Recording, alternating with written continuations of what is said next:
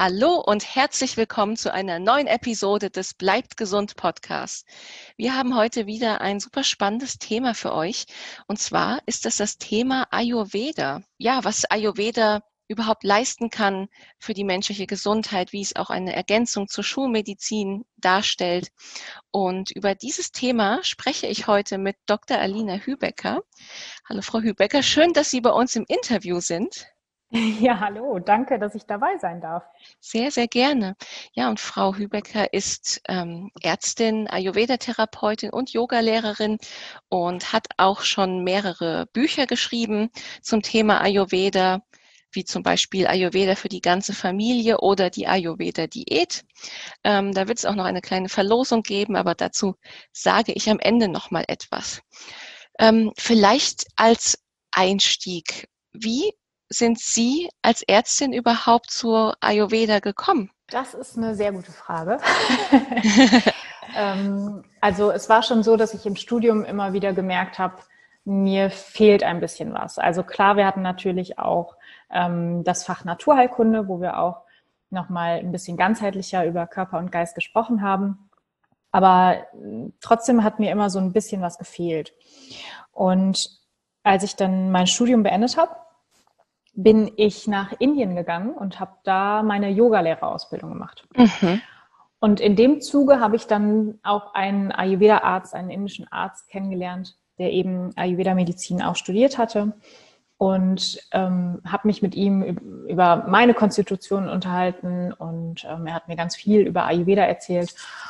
Und irgendwie war ich direkt Feuer und Flamme. Also ich habe direkt gedacht, wow, das, das ist so logisch und es passt irgendwie alles. Und ich war auch so begeistert wie viel er über mich herausfinden konnte, rein durch eine ganz ausführliche Anamnese, ähm, durch minimale Untersuchungen. Mhm. Und ähm, ich aber dann auch wirklich häufig da saß und dachte, ja, das stimmt. Ja, das stimmt auch.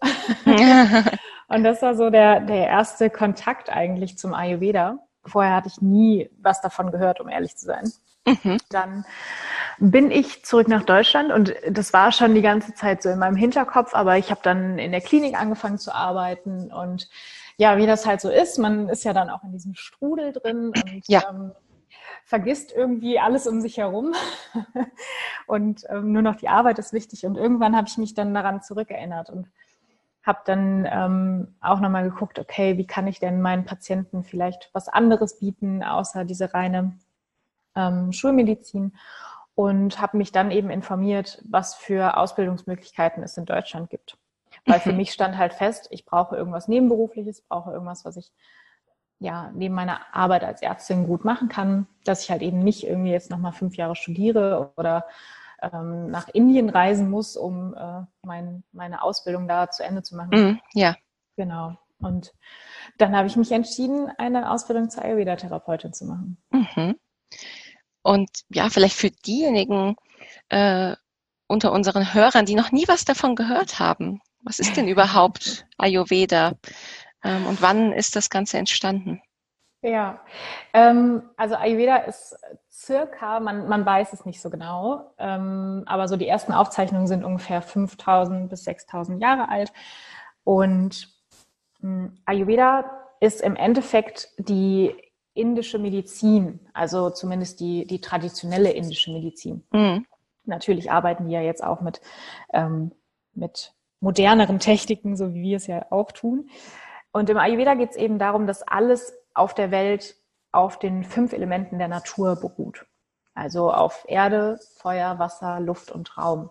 Und diese Elemente haben bestimmte Eigenschaften. Also Erde ist was ganz Festes, was man anfassen kann, was irgendwie Struktur hat, was ähm, für Aufbau steht ja auch. Also wenn wir zum Beispiel uns mal Lehm verdeutlichen, aus Lehm kann man ja auch Strukturen bauen. Ja. Habe ich als kleines Kind früher auch sehr gerne gemacht. Ähm, und so hat eben jedes Element bestimmte Eigenschaften. Und der Ayurveda macht sich das zunutze und zieht diese Eigenschaften zu sogenannten Funktionstypen zusammen. Also die Doshas. Kapha, Vata und Pitta sind das. Und Kapha zum Beispiel besteht aus den Elementen Erde und Wasser. wir haben jetzt schon gesagt, Erde hat sehr viel mit Struktur, sehr viel mit Stabilität, mit Aufbau zu tun. Und das ist eben ähm, Kapha. Also Kapha steht für das Stabilitätsprinzip oder das Strukturprinzip. Und man kann sich das jetzt ähm, in seinem eigenen Körper ganz bildlich vorstellen. Also alles, was uns Struktur gibt, alles, was wir irgendwie anfassen kann, hat etwas mit dem Kapha-Dosha zu tun. Mhm. Ähm, auf der anderen Seite, wenn wir jetzt Pita zum Beispiel nehmen, das vereint die Elemente Feuer und ein bisschen Wasser. Und Feuer stellen wir uns ja immer so vor, wenn man jetzt so ein Lagerfeuer nimmt, das, das wandelt etwas um. Das Feuer wandelt das Holz zu Schlag mich tot, Kohlendioxid und äh, Wasser um. Ähm, genau, und, und das macht das Pita-Dosha eben auch in unserem Körper. Also wir, wir verstoffwechseln unsere Nahrung, wir verstoffwechseln ähm, auch Gedanken, also auch ähm, dass wir, dass wir denken können und dass wir ähm, ja so eine Intelligenz besitzen. Das hat auch mit Pita zu tun. Mhm. Ähm, und Vata, das Vata-Dosha äh, besteht aus den Elementen Luft und Raum. Und wenn wir uns jetzt mal vorstellen, wir hätten zwar einen Stoffwechsel und einen Aufbau, dann fehlt aber ja noch irgendwas in unserem Körper, damit wir uns bewegen können, damit wir uns im Raum bewegen können. Und ähm, das beschreibe ich immer ganz gerne am Kniegelenk, weil wenn wir jetzt uns vorstellen, dass ähm, wir keine Luft und keinen Raum in unserem Körper hätten, dann würden die Knochen ja einfach aufeinander sitzen. Und Bewegung wäre gar nicht möglich. Ja. Also äh, da ist wieder so diese Logik dahinter. Also das Vata-Prinzip oder das Vata-Dosha ist das Bewegungsprinzip. Und so merkst du, dass, dass eben diese drei Doshas immer in deinem Körper sind. Und jeder Mensch hat eben einen ganz individuellen Anteil dieser Doshas. Mhm. Also jeder Mensch ist im Endeffekt auf den gleichen Dingen aufgebaut, aber in einem individuellen Verhältnis. Mhm. Und da sagt man dann eben im Ayurveda, der eine ist ein Pita-Typ, der andere ist ein Kapha-Typ. Also alle drei Doshas sind enthalten, aber eins oder zwei Doshas haben ein Übergewicht. Und daraus kommen diese Typen zustande, was man häufiger hört, wenn man sich mit Ayurveda befasst. Mhm. Und das hat dann wiederum bestimmte Vor- und Nachteile. Also wenn wir jetzt mal einen Pita-Typen nehmen, der dann sehr viel Feuer im Körper hat, der hat einen guten Stoffwechsel, ähm, der ist meistens ein intelligenter Mensch, der auch gerne was umsetzen möchte. Also da ist so Leidenschaft, das Feuer steckt dahinter. Ähm, auf der anderen Seite neigt er aber auch zu Entzündungen. Also wenn das Feuer dann überschlägt, dann mhm. kann es Entzündung im Magen-Darm-Trakt geben, dann kann es Entzündung auf der Haut geben. Also das, diese, diese Logik dahinter ist einfach so wunderschön, weil man, wenn man es erstmal verstanden hat, sich sehr, sehr viel herleiten kann. Ja. ja. Und wie sind denn da überhaupt die Diagnoseverfahren? Wie kann man denn bestimmen, welche, welcher Funktionstyp äh, dominant bei jemandem mhm. ist? Also ähm, da müssen wir einmal unterscheiden zwischen der Prakriti und der Vikriti. Also die Prakriti ist ähm, die Grundkonstitution, also das, was ich eben bes besprochen habe, ähm, dass jeder Mensch eben eine individuelle Konstitution besitzt und dementsprechend ein individueller Typ ist. Mhm. Die Vikriti bedeutet Störung, also das, was aus dem Gleichgewicht geraten ist. Ähm, wir müssen beides bestimmen als Therapeut oder als Experte. Ähm, zum Beispiel, wenn ich jetzt jemanden vor mir sitzen habe, dann schaue ich, welche Merkmale an seinem Körper sind unveränderlich. Also was ist seit Anbeginn der Zeit immer gleich geblieben, wie zum Beispiel die Augenfarbe oder die Größe der Gelenke, die Körpergröße. Natürlich wachsen wir im Laufe der Zeit, aber irgendwann haben wir ja unsere Größe erreicht, ja. Ähm, dann äh, natürlich kommen da auch gewisse mentale Eigenschaften dazu, aber die sind halt veränderlich. Also wir können auch anerzogen ähm, haben, dass wir, dass wir ein Ängst, eine ängstliche Person sind oder dass wir eine Person sind, die sehr zielstrebig sind, äh, ist. Ja. Das kann uns anerzogen sein. Deswegen müssen wir eher auf ähm, die unveränderlichen Merkmale schauen, wenn es rein um den Typen geht. Und das mache ich dann wirklich, also ich, wenn ich jemanden analysiere, brauche ich circa 60 bis 90 Minuten mhm. und muss mir jeden, also den Körper einfach anschauen. Den Körper anschauen, äh, gucken, wie groß ist die Person, wie groß sind die Gelenke, wie sind die Zähne, wie sind die Haare, wie sind die Lippen, die Augen. Also ich gehe wirklich auf jedes einzelne Detail ein und am Ende ergibt sich so ein Gesamtbild. Hm, das ist die Konstitution, also das, was unveränderlich ist. Und das, was quasi unser Gleichgewicht ist. Also dahin wollen wir immer zurück. Denn in diesem Gleichgewicht sind wir in unserer individuellen Gesundheit. Wenn wir aus dem Gleichgewicht geraten, dann haben wir eben diese Störung. Also das nennt sich dann Vata-Störung, Pita-Störung oder auch Cover-Störung. Mhm. Und da schaue ich dann eben nach veränderlichen Anteilen. Also wie ist es, wie ist die Verdauung, wie ist der Schlaf? Haben wir eine Giftstoffbelastung? Wie ist die Ernährung? Wie ist grundsätzlich der Lebensstil? Ist da viel Stress vorhanden? Ähm, wie reagiere ich in Konflikten? Also da gibt es auch nochmal ganz, ganz viele Ebenen, die wir uns als Therapeut anschauen müssen, um zu verstehen, was ist denn gerade aus dem Gleichgewicht und wo liegt die Ursache dahinter? Weil mhm. ähm, das ist so ein bisschen der Unterschied zur Schulmedizin. In der Schulmedizin schauen wir eben, was ist das Symptom? Und in der, im Ayurveda schauen wir eher, wo liegt die Ursache hinter dem Symptom. Ja. Und so ist es dann eben auch bei der Behandlung. Also ich, ich gucke dann nicht, okay, wie kann ich rein die Verdauung verbessern, sondern ich schaue, okay, was muss ich alles im Leben verändern, Schritt für Schritt natürlich, um ins komplette Gleichgewicht zu kommen. Und mhm. auch dann, dann, dann wird sich nicht nur ein Symptom ändern, sondern dann werden alle ähm, Erkrankungen und Symptome, die man so hat, ähm, werden sich verbessern. Das ist so der Grundgedanke hinter dem Ayurveda. Mhm. Das heißt, die Diagnose läuft also ganz viel über Beobachtung und über Gespräch. Ja, genau. Natürlich machen wir auch die ähm, Zungendia, also da darf man ja nicht Diagnose nennen in unserer westlichen Welt, aber die mhm. Zungenanalyse und die Pulsanalyse. Also wir schauen eben, haben wir da Auffälligkeiten im Pulsschlag, weil auch das ein Hinweis dafür sein kann, welches Dosha aus dem Gleichgewicht geraten ist. Mhm. Ähm, nehmen wir jetzt mal an, der Puls ist wirklich sehr träge, ähm, sehr langsam, dann kann das ein Hinweis dafür sein, dass eben das Kapha-Dosha aus dem Gleichgewicht geraten ist, weil Kapha ja sehr viel mit, ähm, mit Erdung auch zu tun hat. Das Erdelement steckt ja dahinter. Und das hat eben auch sehr viel mit Ruhe und mit ähm, Langsamkeit zu tun. Ja, mit Trägheit ja. eben. Und mhm. das könnten wir dann am Puls erkennen. Mhm. Genauso schauen wir uns dann die Zunge an. Das kennt man vielleicht auch aus der traditionell chinesischen Medizin, mhm. TCM, dass man da bestimmte Bereiche hat, die für ähm, gewisse Organe oder auch für die Wirbelsäule ja, dienen, um eben zu schauen, gibt es da Probleme. Mhm. Aber Ayurveda denkt ansonsten nicht in Organen, oder? Im Gegensatz zu TCM? Ähm, genau, ja. Also es ist eher so das Ganzheitliche. Wir gucken schon natürlich, ähm, wenn wir jetzt, wenn wir jetzt eine Giftstoffbelastung haben, okay, wo kommt es her? Aber wir gucken eher, dass wir dann den Stoffwechsel verbessern, dass wir generell ähm, die Verdauung verbessern können, also die, die Bauchspeicheldrüse ein bisschen aktivieren, mhm. die Leber ein bisschen aktivieren, den Darm ein bisschen aktivieren.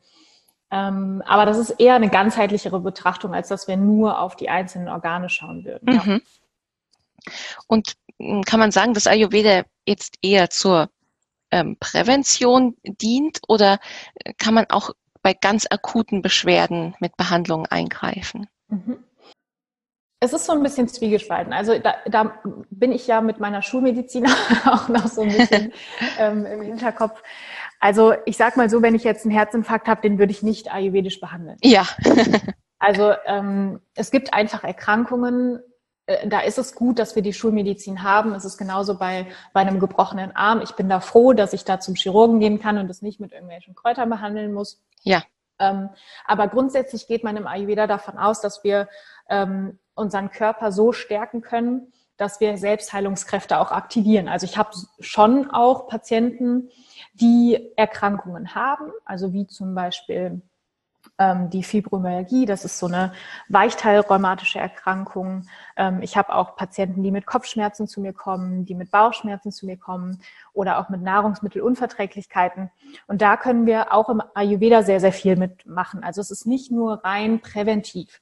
Nur man muss eben immer auch im Blick haben, ist das einfach gerade die beste Lösung? Ja. Ist es die beste Lösung, jetzt direkt mit einer Ernährungsumstellung anzufangen? Oder müssen wir vielleicht doch auch schulmedizinisch mal drauf schauen? Ich hatte zum Beispiel auch eine Patientin oder eine Kundin, die ähm, hat eine Schilddrüsenerkrankung. Mhm. Und wir haben das ayurvedisch probiert, aber sind irgendwann auf den Trichter gekommen, okay, ähm, die Hormone im Blut, die wir getestet haben, ähm, kommen nicht ins Gleichgewicht rein mit der Ernährungsumstellung. Sie hat das super gemacht und sie hat sich auch sehr, sehr gut gefühlt.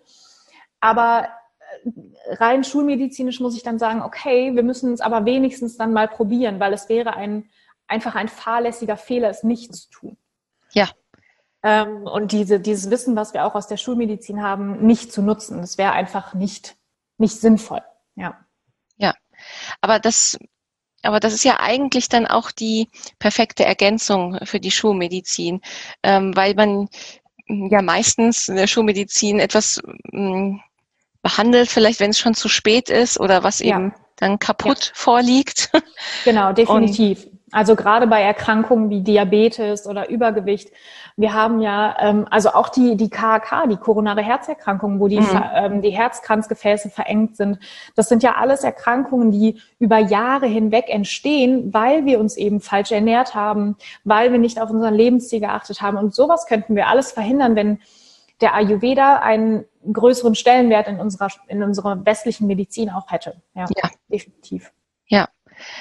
Ähm, bevor wir jetzt gleich nochmal hm, intensiver auf das Thema Ernährung auch eingehen, welche Arten der Therapie gibt es denn beim Ayurveda? Weil da gibt es ja auch verschiedene Methoden, oder?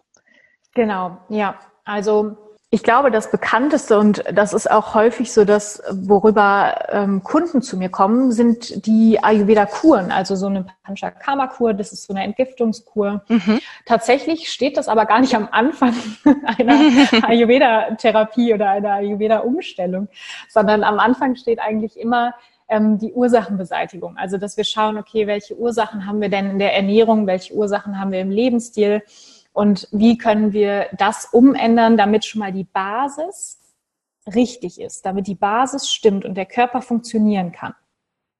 Da ist auch ein wichtiger Punkt immer die Verdauung. Also wir werden immer die Verdauung stärken, mhm. immer schauen, dass, ähm, dass wir Nährstoffe wirklich aufnehmen können aus der Nahrung, ähm, dass wir aber auch Giftstoffe vernünftig ausleiten können.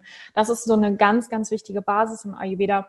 Und da, dann geht es eben weiter, dass wir schauen, okay, wie können wir uns reinigen? Das ist dann auch diese Panchakarma-Kur eben, ne? dass wir vielleicht abführen, dass wir auch mit Einläufen arbeiten. Es gibt die Kräutertherapie, also dass wir mit Heilkräutern arbeiten.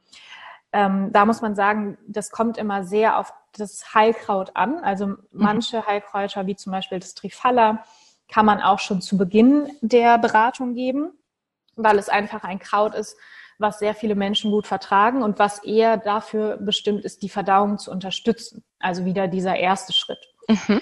Ähm, wohingegen es dann andere ähm, Heilkräuter gibt, wo der Körper schon erstmal darauf vorbereitet werden sollte. Also zum Beispiel Niem ist so ein, so ein Heilkraut, das man gerne für die Haut gibt oder zur Entgiftung gibt. Aber was eben, ähm, wenn man es einsetzt, bevor die Basis nicht stimmt, auch zu Nebenwirkungen führen kann. Also da, deswegen ist es eben schon auch manchmal wichtig, auch wenn man so eine Panchakarma-Kur machen möchte, gerade im Ausland, dass man vorher zum Beispiel Kaffee weglässt, ähm, dass man doch nochmal guckt, dass man die Ernährung wenigstens so ein bisschen anpasst, dass man Käse mhm. weglässt. Das sind alles so Sachen. Ähm, aber eine gute Panchakarma-Kur sollte eigentlich jemand auch darüber informieren, dass man das vielleicht ja. drei, vier Wochen vorher mal weglässt, ja. Mhm. Genau. Und dann kommen natürlich noch die Massagen dazu, also die mhm. Anwendungen. Ähm, ich nenne es immer Massagen, aber eigentlich sind es eher so Ölungen. Also es geht darum, dass man eben ähm, mit dem Öl die Giftstoffe über die Haut im Körper lösen kann, dass sie, also Öl ist im Endeffekt dieser Trägerstoff dann. Mhm. Ähm, wir können auch Öle mit Heilkräutern vermischen, dass die auch nochmal über die Haut wirken können. Wir wissen ja, die Haut ist das größte Organ unseres Körpers. Ähm, und dass man dann die Gewebsschichten auch nochmal untereinander ähm, verschiebt. Das äh, kennen wir ja so ein bisschen von dem Faszientraining auch, dass das alles ein bisschen geschmeidiger wird, dass eben Giftstoffe gelöst werden und dann auch ausgeschieden werden können. Also dafür ist es eigentlich gedacht. Also es hat oft so einen Wellness-Charakter, aber ähm, tatsächlich sind die Ölungen eher therapeutischen, ähm, äh, haben einen therapeutischen Hintergrund im Ayurveda, ja. Mhm. In einem anderen Interview habe ich ja sogar gehört, dass es ja sogar mit dem Mundraum möglich ist, ähm, dass man da ja sogar die ähm, Zunge reinigen kann mit einer ähm, genau. mit vorherigen ja. Öleinnahme. Genau, so. mit, mit dem Öl ziehen und dem Zungeschaben. Ja. Ähm, das, das sind tatsächlich so Basis. Dinge, die eigentlich jeder zu Hause umsetzen kann. Also mhm. man braucht theoretisch nicht mal einen Zungenschaber dafür. Klar, mhm. es ist immer ähm, super fancy und man kann auch den Zungenschaber in der Metallform wählen, die irgendwie für seinen Dosha-Typ gut ist. Aber das funktioniert genauso gut mit dem Edelstahllöffel. Also man mhm. braucht jetzt unbedingt einen Zungenschaber dafür. Okay. angenehmer. Ähm, aber ja, also das kann wirklich jeder zu Hause umsetzen. Ähm, das sind so, das, das, das zähle ich sogar eher zu Lebensstil auch. Ja. Mhm, okay. Weil das eben so Routinen sind, die man in sein Leben bringt. Ja.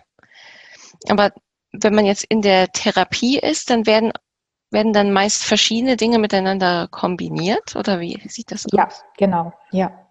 Also ähm, wie gesagt, wenn, wenn, wenn jetzt der Kunde zu mir kommt und ähm, eine, eine Beratung möchte über mehrere Monate, also ich arbeite auch grundsätzlich nur mit Menschen über mehrere Monate zusammen, mhm. weil sich gezeigt hat, wenn man Einzeltermine bucht, dann werden Dinge nicht umgesetzt oder ähm, da ist einfach nicht so, dieser, dieser innere Schweinehund wird nicht so mm. richtig losgelassen. Ja, ja. Ähm, das ist wie, wenn man sich jetzt ein Fitnessstudio bucht für 19,99 Euro, dann geht man vielleicht doch mal zwei Monate nicht hin. Und ja. deswegen arbeite ich eben immer nur mit Langzeitkunden zusammen und habe da auch sehr gute Erfolge. Und da ist eben wirklich die Basis, dass wir gucken, ähm, wo liegt das Problem, was ist gerade aus dem Gleichgewicht und dann ändern wir, also machen wir die Ursachenbeseitigung, also ändern in der Ernährung und dem Lebensstil die Dinge, die zu der Störung geführt haben, mhm. um eben die Störung sozusagen rückgängig zu machen. Ja. Und im zweiten Schritt ist es dann so, wenn die, wenn die Kunden gerne mit mir weiterarbeiten möchten, dass wir dann auch ähm, Anwendungen machen wie die Ölmassagen, also die Ölungen, ähm, dass ich auch teilweise mit Abführen arbeite und mit ähm, ja, so kleinen Panchakarma-Kuren für zu Hause, ähm, dass wir auch mit Heilkräutern dann beginnen.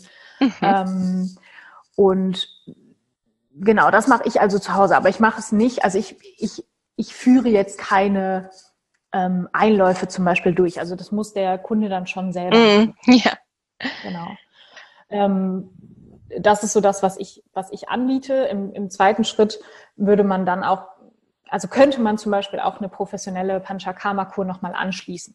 Mhm. Okay. Ja. Wir haben es ja auch schon mal angeteasert. Thema Ernährung. Das ist ja wirklich was sehr Essentielles im Ayurveda, oder? Welchen Stellenwert hat denn die Ernährung? Ja. Die Ernährung hat einen sehr großen Stellenwert, ähm, weil sie eben auf der einen Seite ein Therapeutikum ist, also dass man sagt, man kann dadurch natürlich die Krankheiten oder die Störungen rückgängig machen. Auf der anderen Seite ist es eben auch eine total präventive Maßnahme. Also die, ähm, die Ernährung hilft uns dabei, uns vor Krankheit zu schützen im Endeffekt. Und das ist ja nichts Neues. Also das ist ja auch bei der Schulmedizin der Fall. Nur dass wir eben andere Werte, sage ich mal, teilen. Also im Ayurveda ist es ja so, ähm, es gibt da eigentlich keine Verbote. Mhm. Ähm, aber es gibt Empfehlungen. und wenn man diese Empfehlungen einhält, dann wird man merken, dass es einem sehr, sehr viel besser geht, dass man sehr viel mehr Energie hat, dass man ähm, sich viel gestärkter fühlt. Also wir haben ja zum Beispiel in der Schulmedizin auch häufig oder ob es jetzt aus der Schulmedizin kommt, ist fraglich. Aber so dieses, ja, man darf keine Kohlenhydrate essen, wir müssen mehr Protein zu uns nehmen. Ja. Ähm, sowas gibt es halt im Ayurveda nicht. Also da geht es einfach um Ausgeglichenheit. Da geht es darum zu schauen, ähm, dass du mit allen Nährstoffen versorgt bist, dass du mit allen ähm, Makronährstoffen auch versorgt bist. Mhm. Also gesunde Öle, gesunde Fette, gesunde Proteine, Gemüse, Getreide. Also es soll eigentlich immer möglichst alles auf dem Teller sein. Mhm. Wir arbeiten mit Geschmacksrichtungen, weil auch da zum Beispiel der bittere Geschmack sehr gerne genutzt wird, um ähm, zu entgiften, um die Leber nochmal zu stärken. Ähm, der süße Geschmack ist eher zum Aufbau gedacht. Also wenn wir ähm, zum Beispiel im Untergewicht sind, dann ist der süße Geschmack super gut. Und das bedeutet nicht, dass wir jetzt Süßigkeiten essen, ähm, sondern mhm. vielmehr, dass es eben auch ähm, Süßkartoffeln zum Beispiel sein dürfen oder Karotten, Zucchini, Fenchel, all das gehört auch zum süßen Geschmack. Mhm. Ähm, klar, mit Gewürzen arbeiten wir sehr viel, aber da muss ich auch sagen, viele haben immer Angst, dass so ayurvedische Gerichte indisch schmecken. Mhm. ähm, aber es gibt natürlich auch super viele deutsche Gewürze oder Kräuter, die wir verwenden können und die einen ähnlichen Nutzen für uns haben. Also es mm. muss immer, nicht immer indisch, indisch sein. Also wir haben ja auch hier irgendwie im, in Europa den Basilikum, den man nutzen kann. Wir haben Löwenzahn, den man nutzen kann. Das sind ja alles Kräuter, ähm, die auch sehr, sehr gut sind. Ja. ja, und diese Grundempfehlungen, nenne ich sie mal, ist es dann für jeden hm, Empfehlungen, also auch ganz unabhängig vom Funktionstyp? Ja, es gibt schon so Grundempfehlungen, also zum Beispiel, dass man eher warme Mahlzeiten essen soll als jetzt kalte oder mhm. rohe Mahlzeiten. Ähm, es gibt auch, also dass man regelmäßig essen soll, dass man nur essen soll, wenn man auch wirklich Hunger hat, weil das eben das Zeichen auch vom Körper ist, dass die Mahlzeit, die vorher da war, auch verstoffwechselt wurde. Mhm.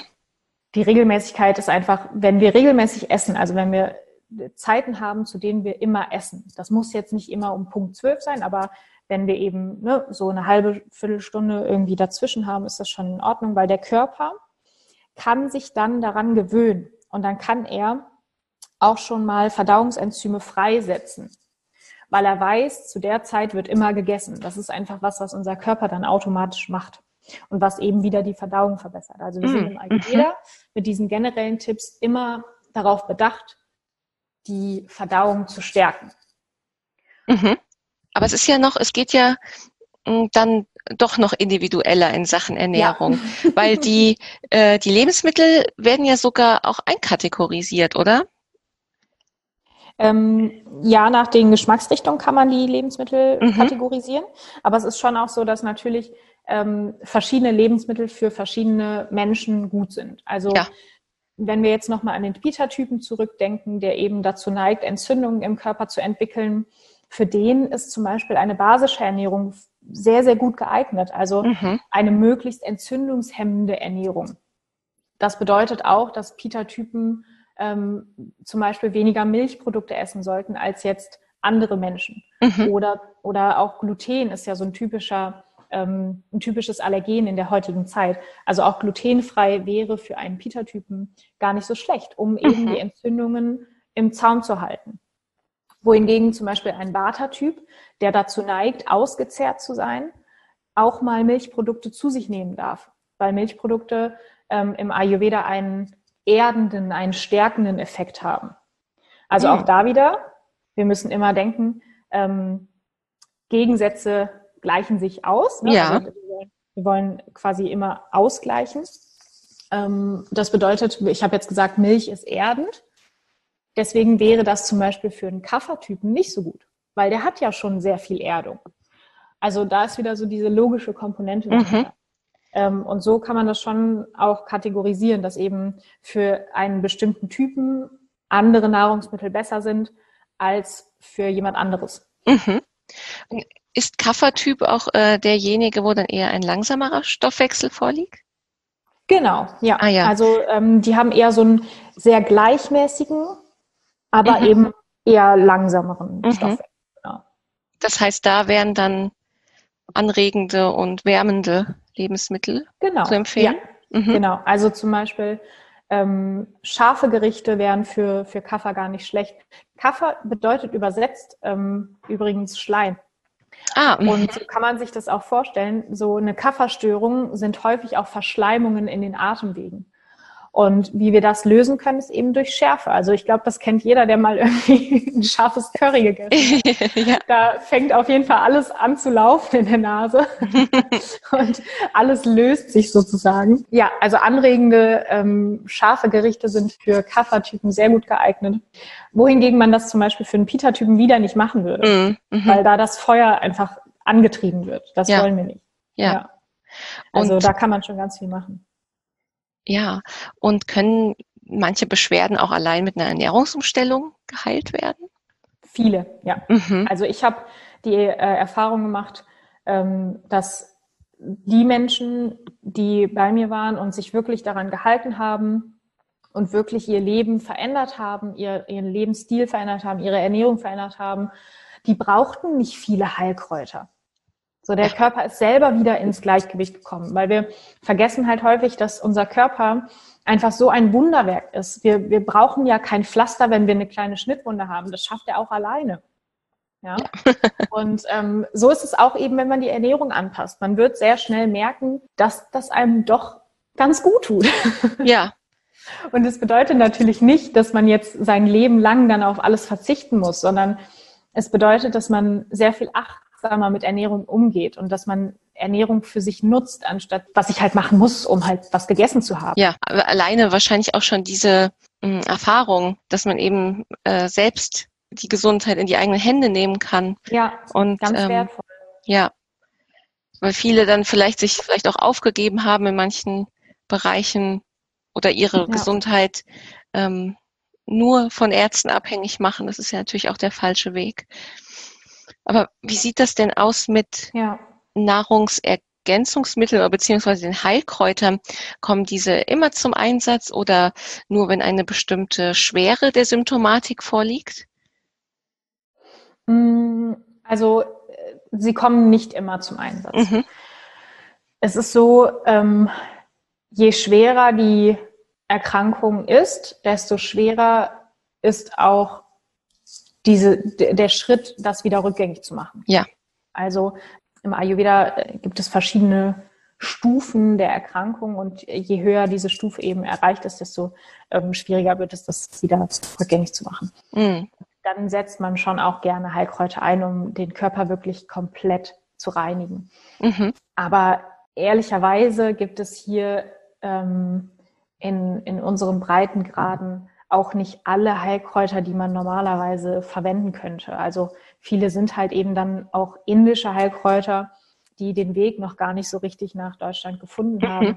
Und da muss man natürlich dann auch immer ein bisschen vorsichtig sein, weil ähm, die Bedingungen in den, in den Fabriken natürlich andere sind als hier. Mm, ja. Und wir wollen ja auch nicht, ähm, ja, wir wollen dann natürlich auch nicht irgendwelche Schadstoffe zu uns nehmen. Ne? Ja. Also man sollte da schon auch immer auf die Qualität achten der Heilkräuter. Mhm. Ja. Und wie sieht das aus? Kann man mit Ayurveda eigentlich auch abnehmen? Es suggeriert, suggeriert ja so ein bisschen ähm, dein Buch, die Ayurveda-Diät. Also in dem Buch Ayurveda-Diät geht es eben darum, und das ist eigentlich dieser ayurvedische Weg auch, dass wir durch eine Ernährungsumstellung, durch eine Umstellung des Lebensstils und durch auch mentale Faktoren, also Änderungen von mentalen Faktoren, in unser Gleichgewicht kommen. Ja. Und dieses Gleichgewicht bedeutet eben auch, dass wir auch vom Gewicht her ins Gleichgewicht, in Balance kommen. Also, dass unser Körper sich ganz wie von selbst wieder einpendelt auf ein Gewicht, was für uns normal ist. Mhm. Und das bedeutet natürlich auch, dass ein Gewicht, was normal ist, dass man auch dadurch zunehmen kann. Also, wenn man jetzt jahrelang in, einer, in einem Untergewicht war, dann kann Ayurveda auch helfen, um zuzunehmen. Also es, du wirst durch Ayurveda nicht total skinny, weil das ist nicht das, was Ayurveda möchte. Ayurveda möchte, dass du in dein Gleichgewicht kommst. Ja. Und das finde ich aber auch den, den schönen Gedanken dahinter, weil im Endeffekt sollte es ja bei einer Ernährungsumstellung ähm, nicht darum gehen, irgendeinem Schönheitsideal hinterherzurennen, ja. sondern es sollte darum gehen, gesund zu sein.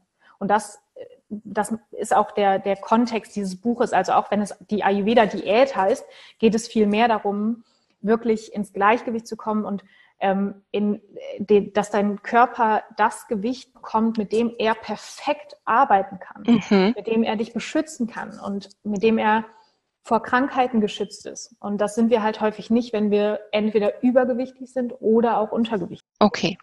Aber heißt das, das ist auch so ein bisschen unabhängig äh, vom BMI kann man dann jetzt auch sagen, na ja, vielleicht ein ganz leichtes Übergewicht ist, ist vielleicht mein ideales Gewicht oder also mhm. jetzt. Ich finde den BMI ja, sowieso, sowieso schwierig. schwierig. Ja.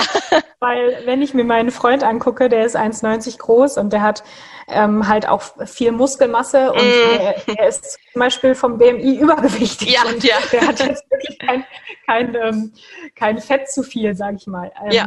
Also wir arbeiten ja auch in der Schulmedizin äh, sehr gerne mit dem, mit dem Bauchfett, dass wir wirklich gucken, okay, wie viel, wie viel Bauchfett haben wir denn und nicht gar nicht so sehr nach dem BMI schauen. Natürlich ist es immer noch ähm, auch gang und gäbe, aber ja, man versucht da schon andere Wege zu finden. Ähm, aber ja, klar, also es kann auch sein, dass, dass dein persönliches Gewicht mh, hm, nicht den perfekten BMI-Maßen entspricht. Mhm.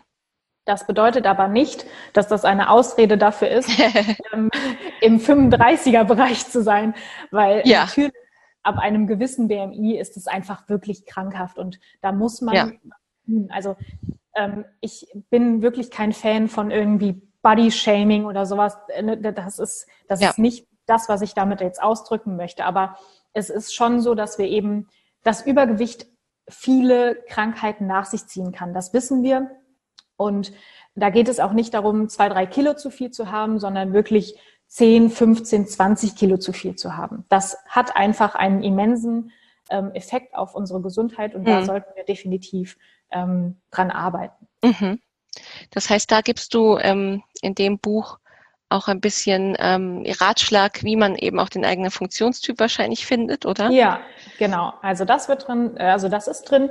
Und ähm, viel geht es eben darum, Glaubenssätze auch aufzulösen. Also ich kann nicht abnehmen oder ähm, mhm. ich muss mir ja auch mal was gönnen, ne? dass man da so ein bisschen hinschaut, woher kommt das überhaupt. Also wir gucken auch auf die emotionale, mentale Ebene.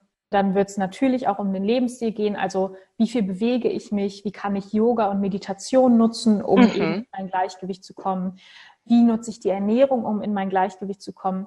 Und dann geht es auch darum, und das finde ich ganz spannend, immer wieder zu sehen bei meinen Kunden, den Stoffwechsel einfach zu aktivieren. Mhm. Weil häufig ist es ja so, gerade jetzt, super viele sind im Homeoffice. Ja. Super viele bewegen sich gar nicht. Und dann fährt der Stoffwechsel einfach runter. Das ist ganz normal. Und da können wir auch ähm, eigentlich nichts für, aber wir müssen natürlich dann wieder vielleicht ein bisschen mehr in Bewegung kommen und auf der anderen Seite eben mit den richtigen Mahlzeiten und mit den richtigen Heilkräutern und Gewürzen arbeiten, die dann den Stoffwechsel antreiben. Mhm. Ja, also wirklich doch ein allumfassendes Konzept, eben wie ja. Ayurveda Definitiv, selbst. Definitiv, ja. Ja. Und ich habe es ja vorhin schon erwähnt, auch in deinem anderen Buch Ayurveda für die ganze Familie. Da beschreibst du doch auch so ein bisschen, wie man sozusagen Ayurveda so als Lebensweise adaptieren kann. Also wir haben ja jetzt auch viel als ähm, Ayurveda als Therapie gesprochen. Ja. Aber du hast da ja dann auch die Abgrenzung gemacht. Es gibt ja auch einfach ähm, die Ayurveda Lebensweise. Ähm, was würdest du äh, darunter verstehen? Wie bringst du das äh, näher äh, in mhm. dem Buch, wie man das auch so mit der Familie praktizieren kann? Also ich glaube, innerhalb der Familie ist es einfach ganz, ganz wichtig, dass wir uns gegenseitig verstehen. Ja. Also, dass wir verstehen, dass wir nicht alle gleich sind, auch wenn wir aus der gleichen Familie stammen. Und dass wir anerkennen, dass jeder seine Vor- und Nachteile hat und auch die Nachteile anerkennen als etwas Positives. Mhm. Also ich gehe zum Beispiel auch in dem Buch darauf ein, wie können wir denn mit Konflikten umgehen? Und wie gehen auch die einzelnen Ayurveda-Typen mit Konflikten um? Weil manche ziehen sich zurück, andere feuern total raus. Ähm, und das ist auch okay so, aber wir müssen natürlich einen Weg finden, wie wir gemeinsam miteinander umgehen können. Und wenn wir dann in den Lebensstil gucken, dann ist es oder wird es, glaube ich, heutzutage immer wichtiger, dass wir auch mehr Zeit mit der Familie verbringen. Ja. Natürlich, jeder hat einen Job. Häufig ist es ja auch so, dass beide Elternteile arbeiten und das soll ja auch keinem verwehrt werden. Also auch Frauen möchten natürlich mittlerweile gerne arbeiten gehen und das ist ja auch okay so, ja. Und deswegen ist man ja auch kein schlechte, keine schlechte Mutter oder kein schlechter Vater. Ähm, aber wir müssen dann vielleicht schauen, okay, wie können wir Rituale in unser Leben, in unser Familienleben integrieren, die uns als Familie auch wieder näher zusammenbringen. Und da finde ich zum Beispiel sowas wie, wir essen gemeinsam zu Abend und ähm, wir haben vielleicht ein Ritual vorher, dass wir, ähm, also, dass wir uns was wünschen oder dass wir das Essen vielleicht nochmal wirklich wertschätzen vor, vor dem Essen. Ähm, oder wir, wir haben eine gemeinsame Abendroutine. Das muss ja auch nicht jeden Abend sein, aber ja. ne, dass man halt eben die Rituale findet und den Lebensstil findet, der für für seine Familie individuell passend ist. Mhm. Ja, ist sehr schön und ähm, ja, ich glaube, da kann man viele Tipps herausziehen und ich habe es ja auch schon erwähnt, wir verlosen auch ein Exemplar von Ayurveda für die ganze Familie und da würde ich in nächster Zeit einfach mal unsere Social-Media-Kanäle im Blick behalten dafür. Genau. ja, das ist ähm, also wir haben jetzt eigentlich schon, schon so viel ähm, besprochen, aber natürlich auch nur oberflächlich. Man kann da bestimmt, glaube ich, noch so viel dazu erzählen. Und für diejenigen Hörer von uns, die sich jetzt noch näher zu dem Thema informieren möchten, können Sie das natürlich auch ähm, ja, bei Ihnen, Frau Dr. Hübecker, weil Sie haben ja auch einen eigenen Podcast. Ähm, wie heißt denn dieser und wo kann man ihn finden? Genau, den Podcast betreibe ich mit einer Kollegin, der Laura Krüger, zusammen. Mhm. Wir haben da ähm, ja ein, ein Format, wo wir eben über die neuesten Themen sprechen oder Themen, die uns gerade ähm, im Ayurveda auch interessieren. Und der heißt ganz schön gesund. Mhm. Und den findet man sowohl auf ähm, Spotify als auch auf iTunes. Mhm. Ah, super. Ja, wir werden auf jeden Fall in den Show Notes beziehungsweise in der Infobox auch Ihre Webseite verlinken. Da kommt man dann natürlich auch zum Podcast und auch zu den Büchern. Und genau. ich denke, da gibt es ähm, ja noch viel Content, natürlich auch kostenlosen Content in Form des Podcasts, wo man sich noch mal ein bisschen reinhören kann in das Thema. Genau. Ja, also ich finde es äh, super spannend, weil ähm, allgemein kann man ja so abschließend sagen, Ayurveda ist eben zur Prävention, aber auch für die Behandlung von manch akuten Beschwerden. Es stellt eine sehr gute Ergänzung zur Schulmedizin dar und es kann auch ähm, sowohl bei körperlichen als auch bei ähm, mentalen Problemen helfen, oder? Ja, definitiv. Also es ist, ähm, wie gesagt, ein allumfassendes Konzept äh, der, das nicht nur auf den Körper, sondern auch sehr viel auf den Geist eingeht mhm. und kann natürlich auch bei mentalen Problemen hilfreich sein, ja. Mhm. Ja, super. Also Leider, wir sind jetzt leider schon am Ende angelangt, aber mhm. ich, ich danke Ihnen sehr, Frau Dr. Hübecker, dass Sie heute bei uns im Interview waren und da uns ein bisschen Einblick in das Thema gegeben haben. Ja, vielen Dank, dass ich hier sein durfte. Habe ich gerne gemacht. Sehr, sehr gerne. Ja, und gebt uns wie immer gerne euer Feedback zu dieser Episode. Ähm, habt ihr überhaupt schon mal etwas von Ayurveda gehört? Oder ist das ganz, ja, komplettes Neuland für ich, für euch? Oder seid ihr vielleicht sogar schon begeisterte Ayurveda-Fans? Dann schreibt uns das auch gerne. Das würde uns interessieren. Und wir würden uns sehr freuen, wenn ihr beim nächsten Mal wieder einschalten würdet. Bleibt gesund und bis dahin macht es gut. Tschüss.